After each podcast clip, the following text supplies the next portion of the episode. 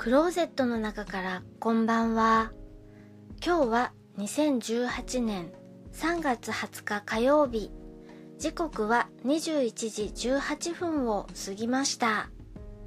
外の気温はマイナス8度。お天気は晴れ。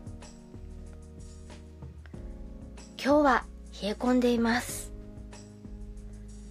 団長からくれくれタコラみたいだと言われたのが気になって動画 YouTube で検索をしてみたらくれくれタコラの公式チャンネルがありました。見てみると児童向け番組なのにボディコンタクト多めです。今この時代に地上波で流すのにはちょっと問題がありそうです。聞いていただきありがとうございます北海道夕張からお話はゆいまるでしたおやすみなさい。